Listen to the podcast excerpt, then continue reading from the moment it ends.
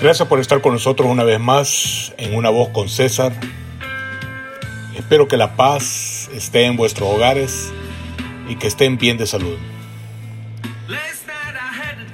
Hoy hablaremos un poco de un tema que es desconocido para muchos de nosotros, el Opus Dei. Paul Ellie comentó en el 2018 que como responsable del Opus Dei en Estados Unidos, todos los del Opus Dei apoyamos al Papa y su labor como pastor de la Iglesia Universal.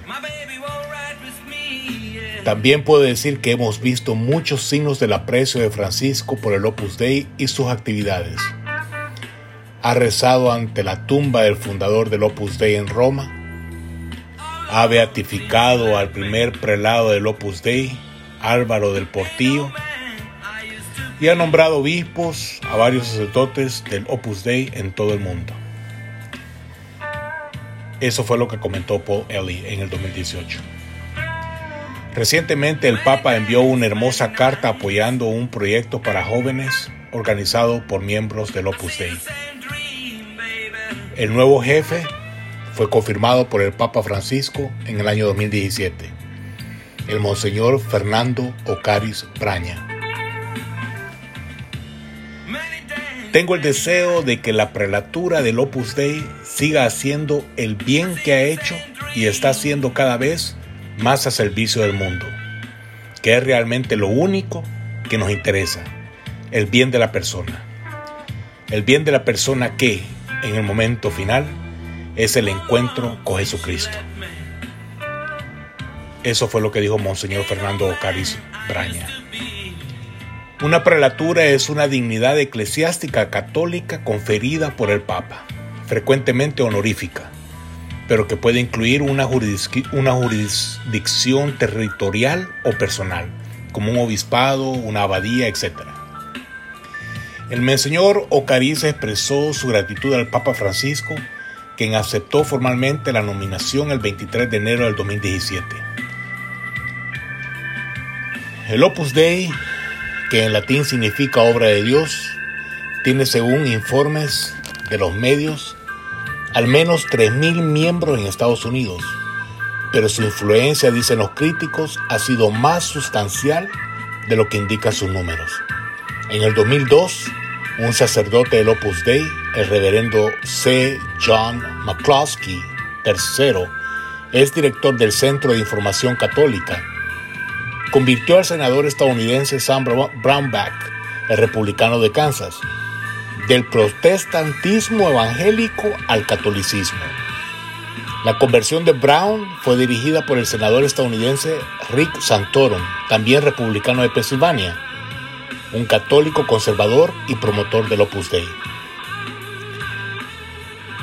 Durante mucho tiempo el flagelo de los católicos progresistas, el Opus Dei, con un estimado de 80.000 miembros en todo el mundo, ha disfrutado de una estrecha relación con la jerarquía conservadora de la Iglesia, sirviendo, como lo expresó un escritor a mediados de la década de los 1980, como una santa mafia. La organización ha tenido durante mucho tiempo su propia orden de sacerdotes y en 1982 el Papa Juan Pablo II otorgó el Opus Dei un estatus especial conocido como prelatura personal. Eso significa que el grupo está supervisado por su propio obispo, que informa directamente al Papa. El Opus Dei es la única organización que disfruta de estos privilegios únicos. Durante muchos años el Opus Dei se mantuvo reservado y misterioso. Corrieron rumores de que algunos miembros participaban en extraños rituales, como la mortificación de la carne, al llevar un silicio, una pequeña cadena con púas que se coloca alrededor del muslo y que pincha la piel. Algunos críticos han tildado al Opus Dei de ser un culto, tal y como lo han hecho muchos con la masonería. Para aclarar qué es el Opus Dei, nuestro invitado de hoy es mi hermano y amigo el licenciado Roberto Rodríguez, católico, pastor cristiano, testigo de Jehová y miembro inactivo del Opus Dei. Bienvenido a nuestro programa, Roberto, ¿cómo estás? Mucho gusto, es un honor. Te agradezco la invitación y un saludo para toda tu audiencia, que obviamente es a nivel internacional a través de este medio. Es un honor tocar este tema, un poco escabroso y un poco bonito. Lo que más que todo voy a quizás eh, tratar de, expresar son las experiencias y lo que yo logré eh, captar acerca de la organización de la obra de Dios en, en latín, Opus Dei, eso significa. Ok. ¿Qué es el Opus Dei, Roberto, y quién lo fundó? Es una organización fundada por Monseñor José María Escrivá de Balaguer. Ok. Creo que eh, ahora santo, eh, José María Escrivá de Balaguer. Ok. Es una organización que creo que este hombre es un hombre que, que tenía una visión maravillosa, me explico, súper maravillosa. Eh, realmente eh, José María Escrivá de Laguer lo fundó allá por 1928, el, Opus Dei. Esta, esta obra, él tenía una visión antes del Concilio Vaticano II, que el Concilio Vaticano II ocurrió una reforma profunda en la iglesia que rompió con muchos esquemas eh, estaba muy cerrada la iglesia en aquel momento, pero este hombre eh, lo que hizo fue tener una visión de cómo santificar el trabajo ordinario. Voy a ir, por razones de tiempo, al, al, al meollo del asunto.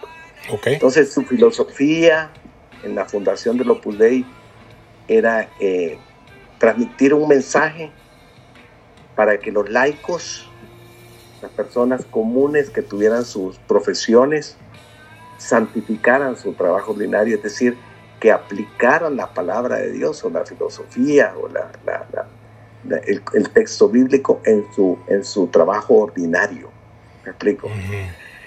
Eh, también eh, dentro de su filosofía se pensó en el Opus Dei a trabajar en las más altas esferas. Ok. y era porque a través del trabajo o el impacto de esta filosofía de, del cristianismo en las más altas esferas sociales y económicas, iba a permear obviamente las esferas socioeconómicas de abajo. ¿Me explico? Eso no quiere decir que excluían, porque obviamente también habían un trabajo para, digamos, gente más sencilla, pero el liderazgo se mantenía en solo con con aquellos que calificaran tener un don de liderazgo para empezar a trabajar dentro de la obra del Opus Dei. El Opus Dei no solo impacta a la sociedad, me explico en general, pero para ser miembro, para entrar al Opus Dei, que se le dice pitar, así se, le dice, para poder entrar al Opus Dei, muchas personas eh, conocen la obra, quieren entrar, pero no califican. Es decir, que hay un cierto filtro de calificación. En esa calificación, obviamente, las hacen los directores de la obra y estos directores eh, analizan el comportamiento humano y los dones de liderazgo que puedan tener. Es decir, hay gente que puede tener muy buena conducta, muy buena educación, pero si no tiene eh, las características de liderazgo, eh, probablemente no va a poder entrar. Muchas organizaciones son así, me explico. Eh, lo que pasa es que en, en una organización eclesiástica es, bien, es bien raro encontrar este tipo de, de, situaciones. Pero obviamente hay otras organizaciones dentro de la Iglesia Católica, los salesianos también tienen un requisito para ser sacerdote, por ejemplo, para ser sacerdote salesiano, porque hubo un momento en mi vida también que después de incursionar en Opus Dei, yo pretendía ser sacerdote porque tenía un llamado espiritual para, para servir a, a, Jehová, a Yahvé, a través del cristianismo. Y obviamente, eh, en los salesianos, por ejemplo, para ser sacerdote, el requisito es, ser virgen. Es decir, los sacerdotes que han entrado a los, a los salesianos, no me estoy desviando del tema, eh, eh, tienen por requisito eso, pues, me explico, no haber tenido contacto eh, sexual con una mujer. En el Opus Dei, pues entonces los requisitos es, tener ese tono de liderazgo porque se trabaja con las élites económicas y élites intelectuales de la sociedad para poder permear a la sociedad completamente. ¿Qué es una prelatura personal, Roberto? Básicamente, el, tema es que es una entrega total que haces a la obra. Es más, por ejemplo, los miembros del Opus Dei, eh, bueno, yo fui numerario, hay numerarios y supernumerarios y sacerdotes. En su gran mayoría son laicos, en la gran mayoría de los que pertenecen al Opus Dei. Eh, explica qué es laico, qué es laico, Roberto, para la gente que no está formalizado ya. Laico es aquel que no es sacerdote. Ok, ok.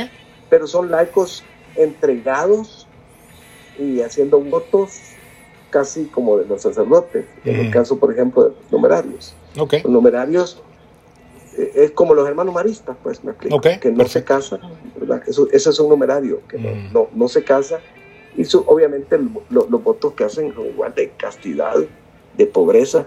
Y es interesante lo que estabas diciendo tú en la introducción, y me recordó, porque me pareció, eh, digo, me recordó porque estaba muy cipote yo cuando entré a esa, al, Opus Dei, me recordó cuando yo ocupé, siendo numerario, ocupé el silicio y el flagelo, dos cosas, no solo el silicio, sino también el flagelo. Okay. El silicio justamente es ese, es un, es un cinturón que, que se amarra con púas es, metálico, que se amarra en el muslo de las piernas y se usa eh, por lo menos una hora. Bueno, es una hora a la semana, así, y, la cosa es mortificar la carne. digamos, es una interpretación que hacía la iglesia en aquel momento que todavía se mantiene en el Opus Dei. El Opus Dei no ha cambiado casi en nada de las rituales y las liturgias de la iglesia que que rompieron en el Concilio Vaticano II. Por ejemplo, la sotana. Eh, la mayoría de, organizaciones de la Iglesia Católica ya no usan sotana, excepto algunas organizaciones como los franciscanos, el Opus Dei, etc. pero para ser sacerdote del Opus Dei, por ejemplo, primero tiene que ser numerario, y siendo numerario, tiene que ser, llegar a coronar una carrera universitaria es un requisito para, dentro del Opus Dei, los sacerdotes, todos los sacerdotes tienen que tener una profesión universitaria. Si no, pues no, no, no son ordenados sacerdotes. Es decir, es, es, es una rama de la iglesia sumamente estricta, pero es sumamente interesante el concepto revolucionario que hasta esta época todavía, bueno, que digamos, el mensaje de Jesucristo, del sermón del monte, todavía el mundo no lo ha terminado de comprender, ¿verdad? Que está en Mateo capítulo 5, 6 y 7.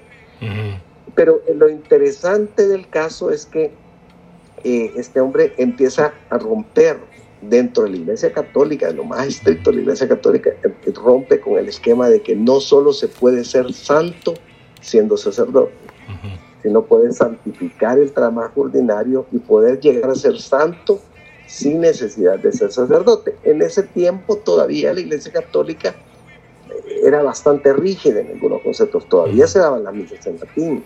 Aún después del Concilio Vaticano II, todavía hay rituales en latín en el Opus Dei. Okay. Es decir, eh, entonces se, se, mantiene una mística, es digamos, yo estudié con los jesuitas también, los jesuitas en la década de los 70 ya pues habían pasado eh, la revolución interna de los jesuitas, por ejemplo, donde eh, habían celebrado el concilio de Medellín sobre la teología de la liberación, que todavía no es reconocido todavía por el Vaticano. Pero este concilio de Medellín impactó a toda Latinoamérica. Después del concilio Vaticano II, donde ya el concilio Vaticano II autorizaba a la Iglesia Católica para poder dar las misas en el idioma de los pueblos que estaban dando, porque antes siendo el latín, lengua muerta, ¿verdad? Eh, el idioma oficial de la iglesia se daban en latín eh, todas las misas en, en, todo el mundo, me explico, la, misa católica. Entonces todavía también había ciertos rituales de no darle la espalda, por ejemplo, al Santísimo, a que era la hostia consagrada, y el, el ritual del Opus Dei es lo más conservador que hay en la iglesia, definitivamente.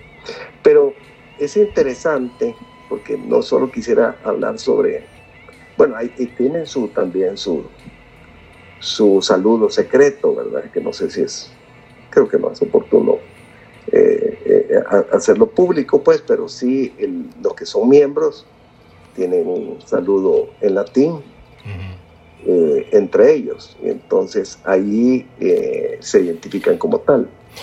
En la, en la película, yo no sé si viste la película de Dan Brown, esta de Da Vinci Code. Muchas personas no tenían idea de qué era el Opus Dei hasta que Dan Brown lo puso en su libro. Ah, no sé si viste la película de Da Vinci Code. Sí, sí, la vi. Sí. Eh, habían cosas que obviamente que, que, que, dijeron que descodificaron, que es cierto. Sí, correcto. bueno, solo hablé del silicio, falta el flagelo. El flagelo era un, obviamente un, un, lazo con, nudos en la punta, eh, un poco pequeño, ¿verdad? Que, también te, te autoflagelabas en la espalda en, uno lo hacía en el baño, ¿verdad? Eh, eh, para tratar eh, una mala aplicación realmente de lo que era, porque Cristo vino a romper todo lo que es el ritualismo, todo lo que es la, la religiosidad, Cristo vino al fondo del corazón del hombre, ¿verdad? Entonces, pero la Iglesia Católica mantuvo mucho, bueno, y mantiene pues todavía, no siempre pues, pero el, el, el Concilio Vaticano II rompió con muchos, muchas situaciones complicadas de la Iglesia Católica. Bueno, no se podía leer la Biblia sin la presencia de un sacerdote antes del Concilio Vaticano II. Imagínate qué, cosa más terrible. Y para mientras tenían ya más de 400 años los protestantes de estarla leyendo y aplicándola, me explico. Entonces, eh, son, son, son datos muy interesantes, pero muy interesantes que que, como te digo, e, e, es una sociedad muy cerrada la del Opus Dei y creo que va a continuar siendo así. Eh, es decir, eh, y por supuesto, como trabajan con las altas esferas económicas, tenés eh, los lugares de reunión, es de lo más exquisito, me explico, de, de, de, de primer mundo. Entonces vos estás de acuerdo con, la, con esta premisa que leí que decía que el Opus Dei es una sociedad secreta y un brazo oficial de la Iglesia Católica y que tiene raíces en la España fascista y que no es una organización que favorece a la plutocracia y para las personas la plutocracia es una sociedad que está gobernada o controlada por personas de gran riqueza e ingresos. Este, ¿Estás de acuerdo con eso, Roberto? En casi en el 99% de lo que has dicho es la verdad. Ahora, ¿qué tan secreta? Sí, es secreta, por supuesto, como te digo, porque no es abierta totalmente, ¿verdad? pero, pero, digamos, yo quiero ser un poco justo en la filosofía porque hay muchas películas que, ya había películas en ese tiempo, que, que todavía rezan y, bueno, los, los, libros que escribió eh, Monseñor Escribá de Balaguer, por ejemplo, eh, Camino o Surco, son, son libros, son proverbios que él venía desarrollando y, que son que de, una explicación y una, llenos de sabiduría.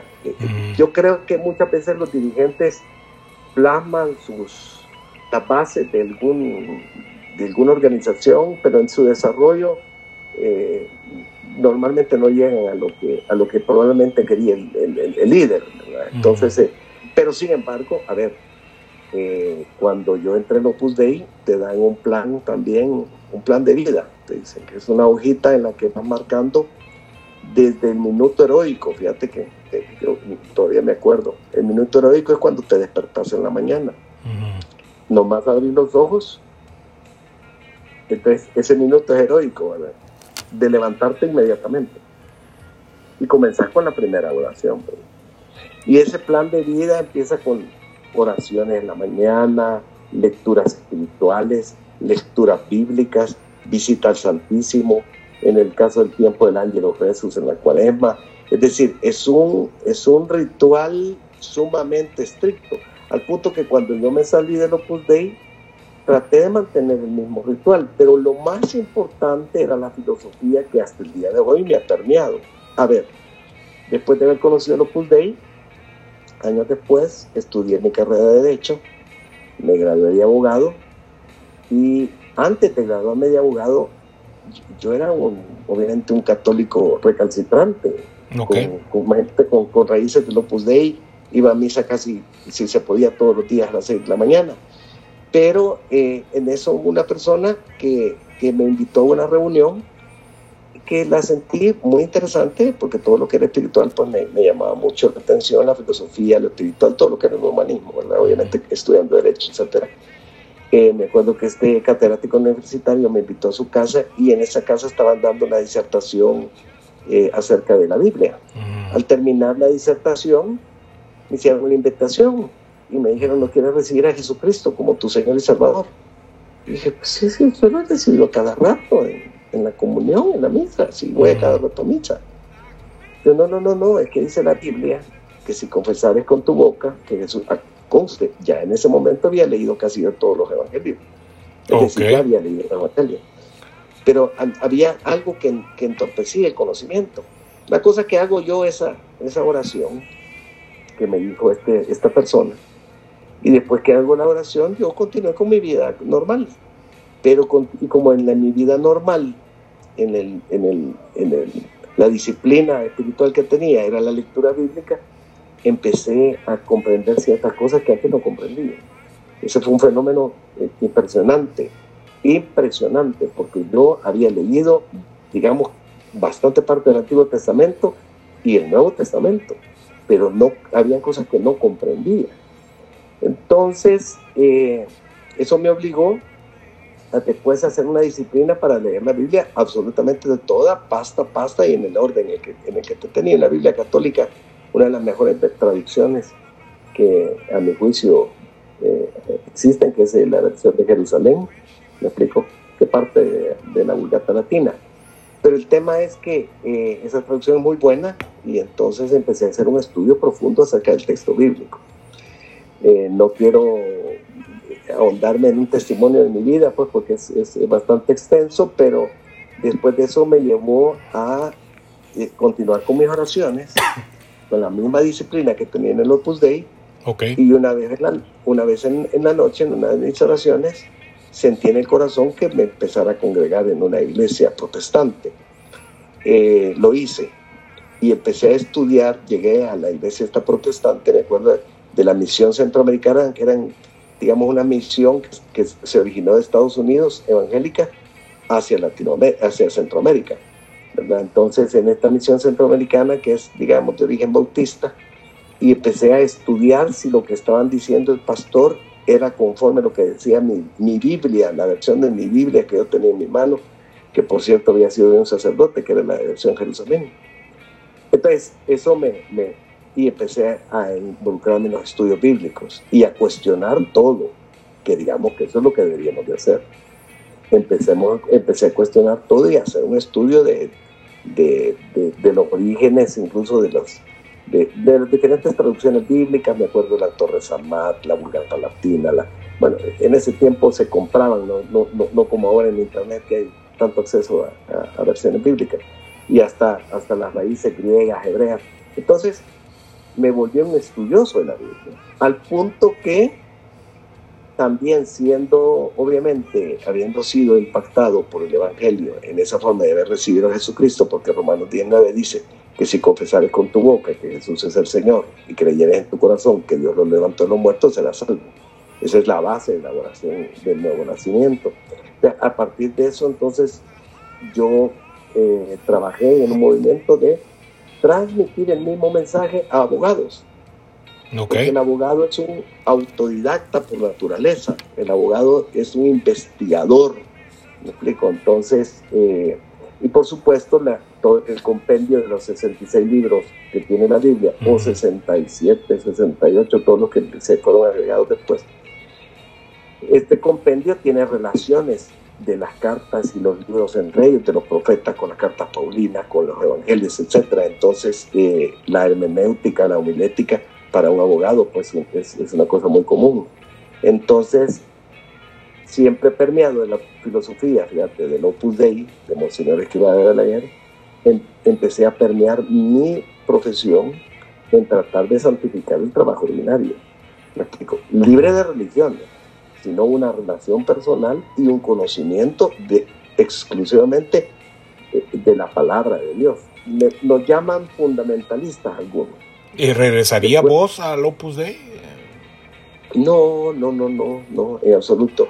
Porque el Opus Dei, a ver, eh, sobre la Iglesia Católica, yo respeto muchísimo, respeto muchísimo el Opus Dei porque digamos que es lo más místico, lo más, es una cosa impresionante, pero obviamente hay rituales que, que no, son, eh, no son agradables a Jehová o a, o a Yahvé, como pudiéramos decir. Okay. Eh, el tema es eh, las imágenes y todo ese tipo de cosas que ya, sería para a, discutir doctrina.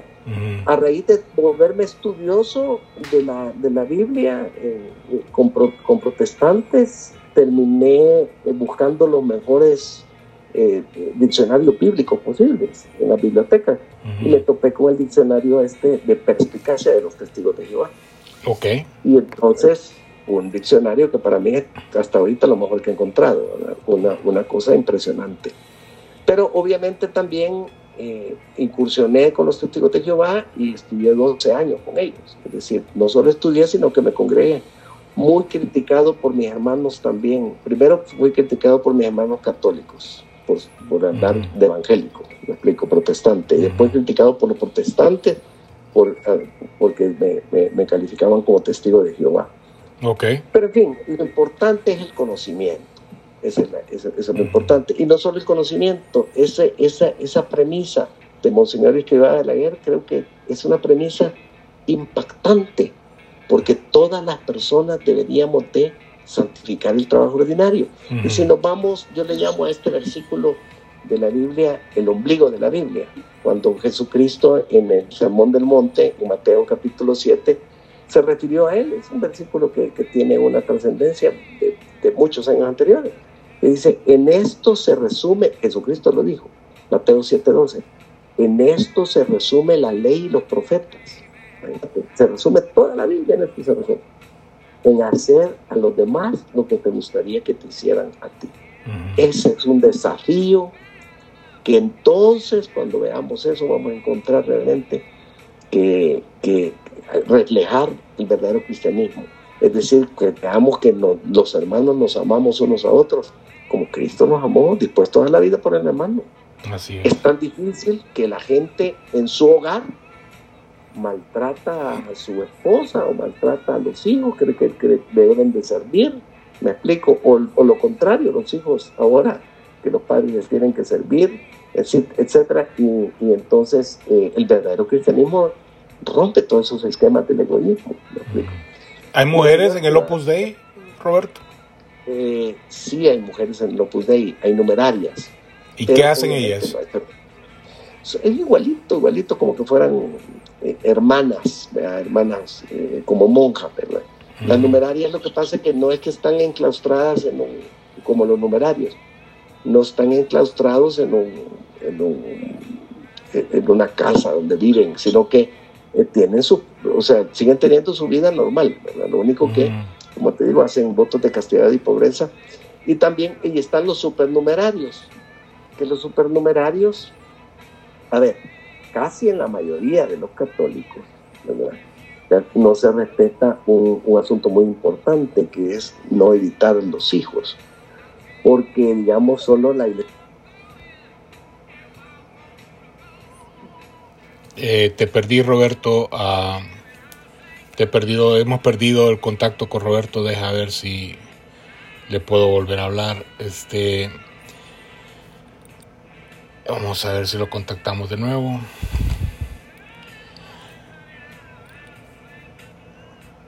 Espérame, permitime, permitime un segundo, Roberto. Uh, que tengo que conectarme acá contigo.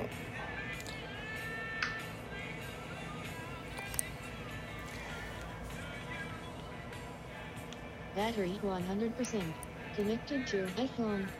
So, a ver, trata ahora, Roberto. Uno, dos, tres. Ya, ok.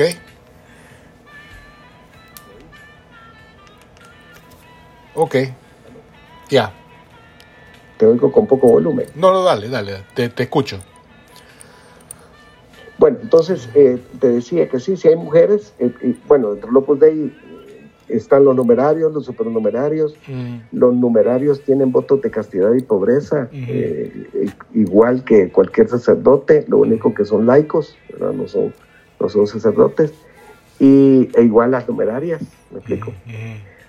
Pero están separados, obviamente. Las mujeres, las casas, las, las, direcciones de donde se desarrolla la instrucción de las mujeres y la instrucción de los hombres son totalmente separadas. Es más, aquí en El Salvador, por ejemplo, no sé cómo va a ser en otras partes, pero eh, dentro de las instrucciones están que los hombres que viven, eh, que pertenecen a la obra y que viven en las casas, estas casas donde se desarrollan las diferentes conferencias y que cada, cada casa tiene su capilla, por cierto, eh, cuando, cuando entran los hombres y van a, a ciertas áreas de la casa, la delimitan para que no puedan el servicio femenino eh, tener contacto con, con, los varones. Ah, bueno. Es más, también regulaban hasta la lectura de los periódicos. El periódico era leído primero por el director y si el director consideraba que había pornografía o lascivia, entonces censuraba esas partes del periódico para que no fueran leídas por los, por los otros miembros. Es decir, eh, hay una eh, vigilancia estricta acerca de, para tratar de mantener eh, la mayor pureza de la conducta del, cristianismo en los miembros. Ahora, me refería al supernumerario. El supernumerario sí se podía casar. Es decir, tiene su hogar, tiene y siempre santificando el trabajo ordinario, con las mismas responsabilidades, lo único que está estableciendo y gobernando y teniendo un hogar. En ese hogar, eh, a diferencia de muchos, que, porque la Iglesia Católica no está de acuerdo con la planificación familiar. Esto de la planificación familiar comenzó allá por la década de los 60, 70, con el uso de los anticonceptivos, que no son autorizados por la Iglesia. Y el Opus Dei es bien rígido y estricto en eso. Por eso es que hay veces que decían, bueno, este este tiene como 6, 7 hijos, entonces hay que ser del Opus Dei, es una de las señales de los supernumerarios que se llenan de hijos, porque el único método de, planificación familiar es el natural, ¿verdad? ¿Cuáles son las eh, responsabilidades de un miembro del Opus Dei, eh, Roberto?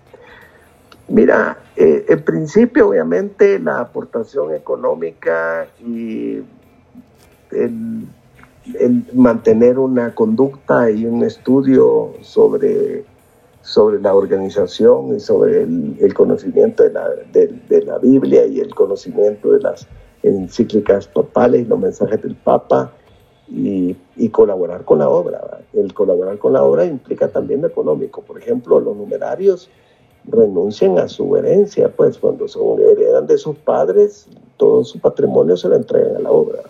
¿Me explico? Y los supernumerarios, pues obviamente generosamente entregan dinero. En la mayoría de las organizaciones sucede cosa similar, porque igual en, en, en, los protestantes está el manejo del tiempo, que es muy criticado por muchas personas, pues, ¿verdad? Entonces, donde hay gente que, y hay gente que regala casas también. En Lopus Dei lo que pasa es que todo es lo más exquisito, ¿me explico? de la mejor calidad. ¿Eso se podría decir de que el Opus Dei es el, la élite de la Iglesia Católica? ¿Perdón? El, el, Opus Dei es la élite de la Iglesia Católica?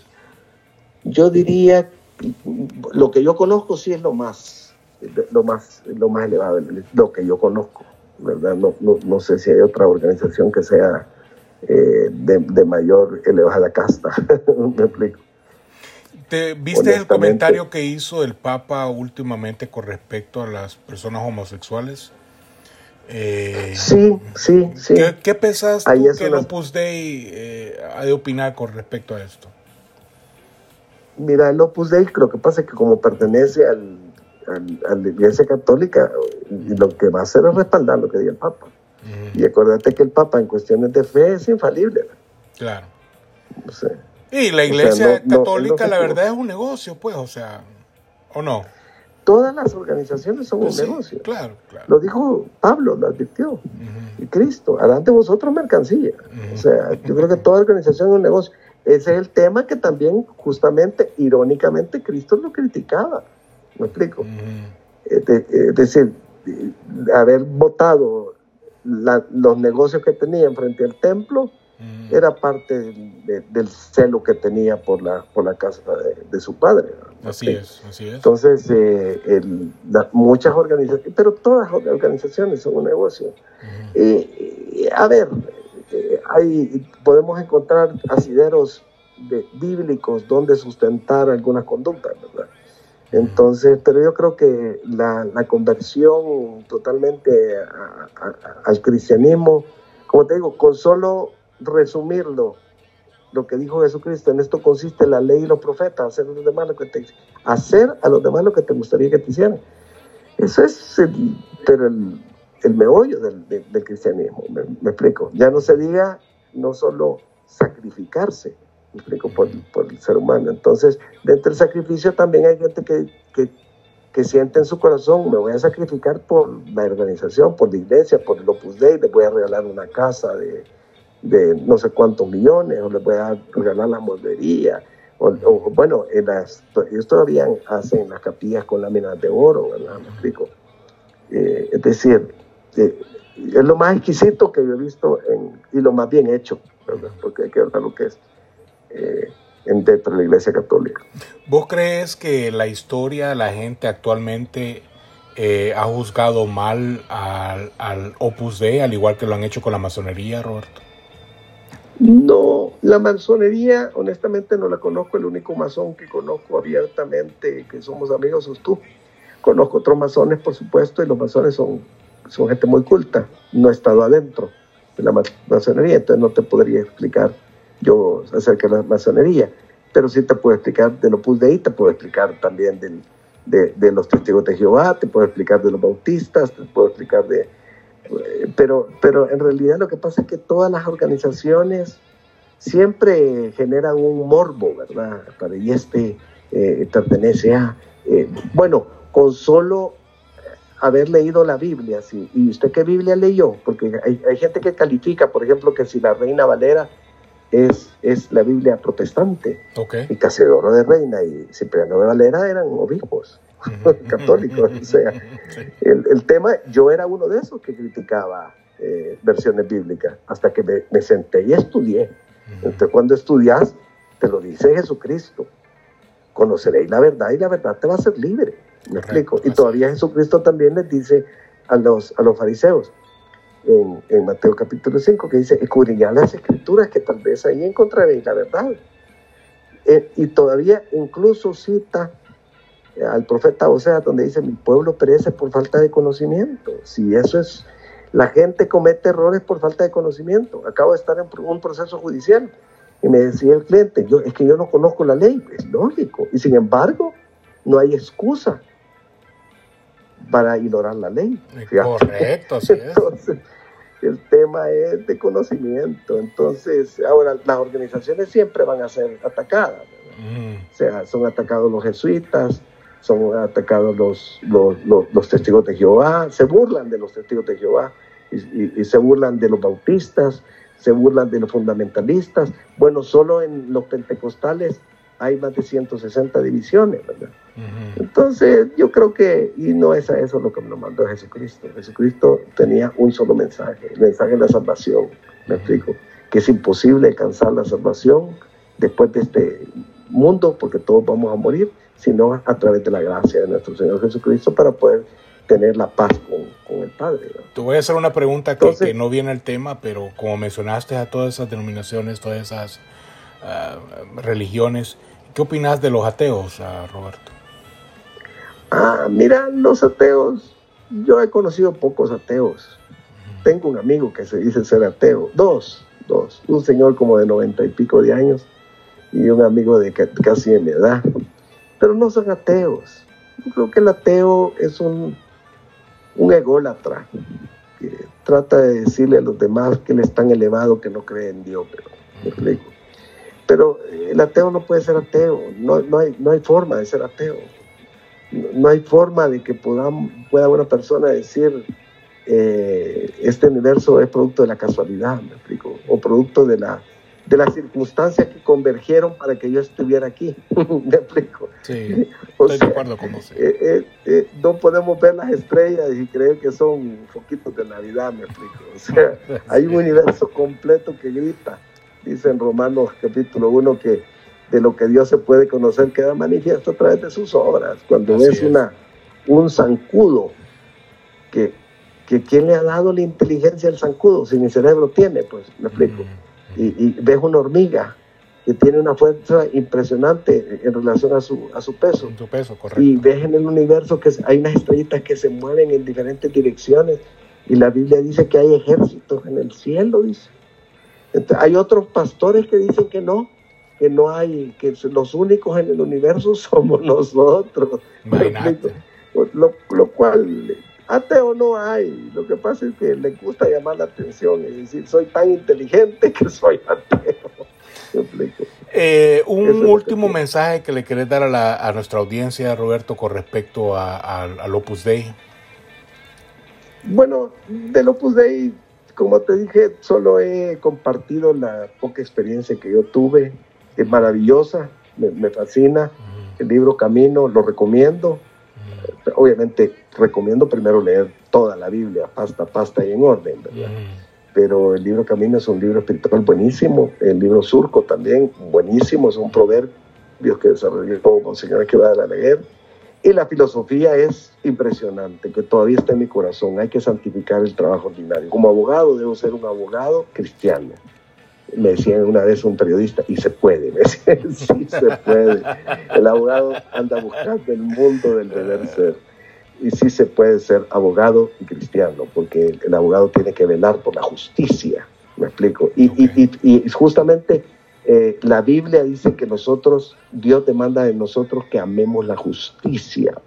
Y la justicia de Dios, el mensaje más importante que quiero dar es el siguiente Nadie, nadie, nadie puede entrar al reino de los cielos si no es por el camino, la verdad y la vida que es Cristo Jesús. Él es la puerta y es la única manera que podamos hacer la paz con Dios. El ministerio de Jesucristo en Colosense fue, lo dejó escrito Pablo, vino a reconciliar con Dios todas las cosas.